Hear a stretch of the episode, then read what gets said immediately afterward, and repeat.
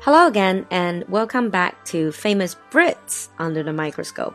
欢迎你又回到英伦名人八卦堂。Hello, Alan. Hello, everyone. So far in this segment, we talked about Henry VIII, Sherlock Holmes, Agatha Christie, and also Jack the Ripper. I always remember that when you were talking about Agatha Christie, you said she is one of the best selling authors in the world, only topped by two. The Yeah. first is the Bible. Yeah. The second is William Shakespeare. Yeah. So today we're going to be talking about the life of William Shakespeare. In China, if you are into literature, you probably have read things written by William Shakespeare. 只要你对文学有一点兴趣，应该都读过莎士比亚。And if you're an English major or were an English major, you definitely had to read William Shakespeare. It was the same in the UK. Pretty much every child in the UK had to study at least one or two Shakespeare plays at school. They're forced to. Yeah. You have to memorize as well. Uh, less so memorized, but you had to read it, you had to analyze it, you had to write essays about it. So today, let's dig into the gossips or some of the fun facts about William Shakespeare. Yeah. So, first of all, William Shakespeare was born in April 1564 in Stratford upon Avon. Stratford upon Avon. This is the name of a place. Upon Avon, if I remember correctly, Avon is a river. Yeah, and this is one of the reasons why we call him the Bard of Avon. Bard of Avon. Bard, B A R D. Mm-hmm. 吟游诗人 is a very special word. I don't think you really hear it that much. No, And no, not anymore. Avon is the river's name. Yeah. 爱文和尚的吟游诗人. Very poetic. But his family background was a little bit less poetic. His father was a wool merchant, someone who used to buy and sell wool. So nothing literary or intellectual. No. Uh, some people say that he was a criminal and he was arrested for corruption. That doesn't sound like a very good family background. If you watch that latest BBC comedy, Upstart Crawl, about William Shakespeare, they really depicted his father as someone who's quite useless, quite useless and also slightly criminal as well. questionable moral. Mm. So, what was his early life like in this kind of family? Well, the problem is we don't really know. One of the main problems was that there are so many different spellings of his last name that it's actually quite difficult to find him. Oh, because of his last name, Shakespeare. Yeah. So, for example, it would be spelt as Shakespeare or Shakespeare. Lots of different ways of writing it, so we can't really find him in the records. For those of you who find Shakespeare difficult to spell, even English people found it difficult to spell. Yeah. So it was difficult to track down the records. Yeah. 因为姓氏有不同的写法，所以莎士比亚的早期的资料非常少。 Yeah. But there are some things that we do know, like, for example, that his family lost a lot of money, so he was unable to go to university, but he did go to school. So you wouldn't say that he was born in a very rich or well-to-do family. No. It was a comfortable family, but it was a family that lost a lot of money. And then he got married. Yeah, he got married to Anne Hathaway when he was only 18 years old. If you know anything about Shakespeare's life, you know his wife's name is Annie Hathaway. And for those of you who like movies, you know there's a famous movie actress, Anne Hathaway, in many things like Princess Diaries, Devil Wears Prada. I read about it. Actually, she was named after Anne Hathaway, Shakespeare's wife. Yeah.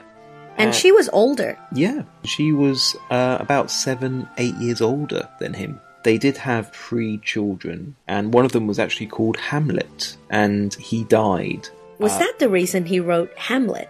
Yeah, Shakespeare wrote the famous play shortly after the death of his son. Maybe to commemorate. Maybe, but the thing is, we don't really know. 所以他有一个早夭的儿子叫哈姆雷特。That also probably prompted him to write the famous play.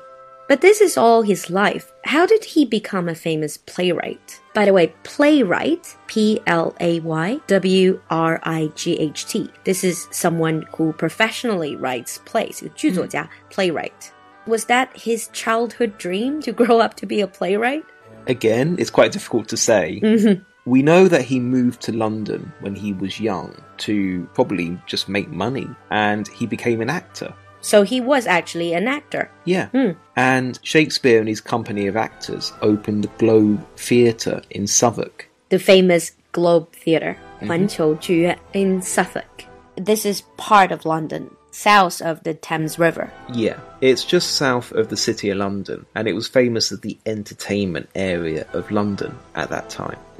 By the way, here a little reminder for those of you who have been to London, this area is called Suffolk. It's spelled S O U T H W A R K, and then it's pronounced Suffolk, not as it looks. If you remember from our History of English episode, lots of the older spellings, they were first written down when the pronunciation was very different from what it is now. So that's the old spelling. Yeah. And then, so he was an actor. He was with his fellow actors. They set up the Globe Theater. Did I strike it rich? He did become quite rich, and he used that money to buy houses back in Stratford, his hometown. Something never changed.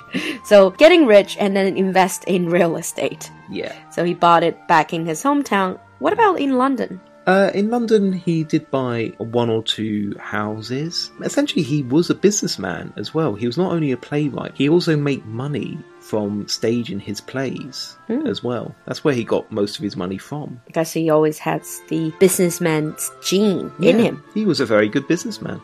So where is he buried?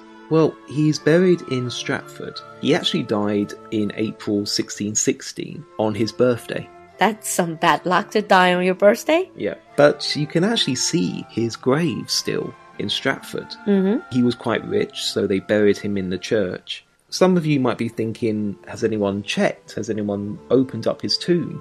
Nobody has touched his remains. That's because written on his tombstone is a curse. Curse. 诅咒 Yeah. So anyone moves his bones or moves his remains will be cursed. will be cursed. Very dramatic. Yeah. But it means that nobody has dared open up his tomb. Come back to his achievements. Listening to his life story, he's just a good businessman. He made quite a bit of money. But why is he so famous? Why is he so important in English history? He's very famous for his plays. He's famous for writing 37 plays and 154 sonnets. Sonnets, 十四行诗, I think some of you probably know. One of the famous ones is Shall I compare thee to a summer's day? So it's just a kind of poetry. Sonnet, S O N N E T. And soon after he died, he was regarded as a literary genius. I think partially because not only was he really prolific, he wrote a lot of plays, but also because he really had a way with words. Yeah, his plays were published after he died, and he's never gone out of print. His plays have always been published, and as you say, it is about his way with language. He actually invented around 1,700 words in English. So those of you who complain about memorizing vocabulary in English is such a tough job, Shakespeare is partially to blame. Well, yeah, if you have to learn words like luggage, gossip, elbow, those are actual words created by Shakespeare. Or- Shakespeare created the word gossip. yeah. 所以喜欢八卦的你们，还有我们，gossip 这个词本来就是莎士比亚创造的。So let's end today's program with a few of the expressions that Shakespeare has invented. Yeah, lots and lots of idioms, lots of expressions originally come from Shakespeare. 很多习语，What are these? It's all Greek to me. It's all Greek to me, to mean that I don't understand. It's all Yeah. like foreign language to me. That's from Shakespeare. That's from Shakespeare. Hmm. Also, out of the question. Out of the question. It means we don't even need to talk about it. It's not going to happen. Yeah. And Vanish into thin air. disappear, Yeah. vanish into thin air. You do hear this a lot. And if you wonder what thin air is, it all comes from a Shakespeare play. And I know one fight fire with fire. This means if something's trying to attack you, use equal violence to fight back. Yeah. So, all of these. Wow. No wonder Shakespeare is so important to the English language. And for those of you who are probably listening to this, ready to go to sleep, which I know lots of you do, uh, our final expression is just for you, not slept a wink. To sleep a wink. Wink 是眨眼的意思. But not to sleep a wink. It means you cannot fall asleep at all. Let's not hope that for our listeners. Mhm. We hope that you sleep like a log. That's not Shakespeare. No. All right. In today's episode, we looked at Shakespeare's life and his works. In future episodes, let's explore a little bit more about his actual theater that also has a lot of interesting stories. For those of you who are interested in Shakespeare, let us know in the comments section. Have you read any of these plays? Have you been to Stratford? Which plays are your favorite or other things you want to know about Shakespeare? Let us know in the comment section. We'll see you next time. Bye. Bye.